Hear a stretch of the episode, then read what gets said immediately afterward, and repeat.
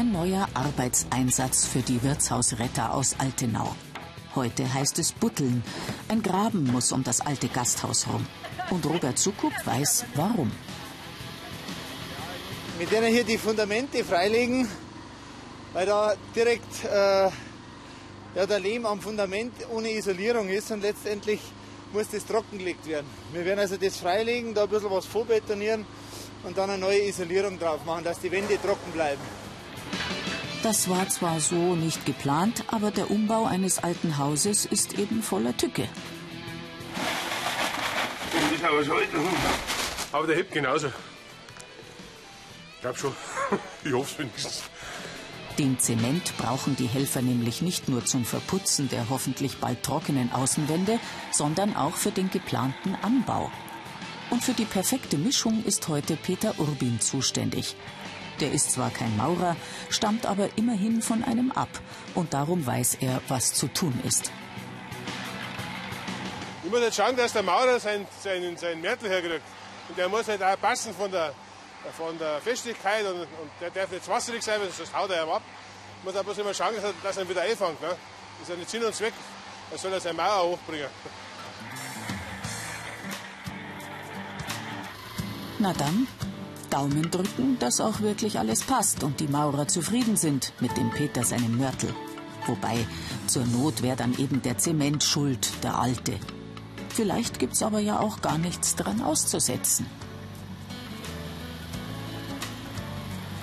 Ganz gut ist er. Den hat der Peter ganz gut gemacht. Nicht ganz so gut läuft's ums Eck. Zumindest gehört das Loch da nicht hin. Das kann sein, dass das Teile noch vom alten Fundament von dem Kistlerhaus sind. Und dass da mal irgendein, was weiß ich, eine Bodenlage oder was drin war. Aber innen war irgendwie so ein ganz kleiner Vorratskeller. Und das, der war genau auf der anderen Seite. Vielleicht hängt das mit dem zusammen.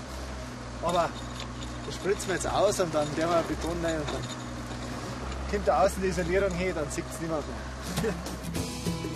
Gesagt, getan. Das Loch wird gestopft. Und richtig professionell wird die Mauer ohnehin noch trockengelegt. In den Wänden werden nämlich Heizungsrohre verlegt. Dann haben aufsteigende Feuchtigkeit und Schimmel bald keine Chance mehr. Dafür sorgt Klaus Politzka. Er ist nicht nur Heizungsbauer, sondern auch Altenauer. Ich habe relativ wenig Kontakt zum Dorf. Also ich bin jetzt kein Vereinsmensch oder sowas und habe mir gesagt, das ist meine Chance oder meine Gelegenheit, wo ich einfach so ganz normal mit den Leuten in Kontakt komme, wie ich sowieso jeden Tag bin. Ohne dass ich mir irgendwas anders machen muss, mich verstellen muss oder sonst was. Und da habe ich einfach Lust drauf. Ob Lust drauf oder nicht, noch ein Graben muss ausgehoben werden. Und zwar 90 Zentimeter tief, damit Toni Schuster weitermachen kann mit seiner Arbeit.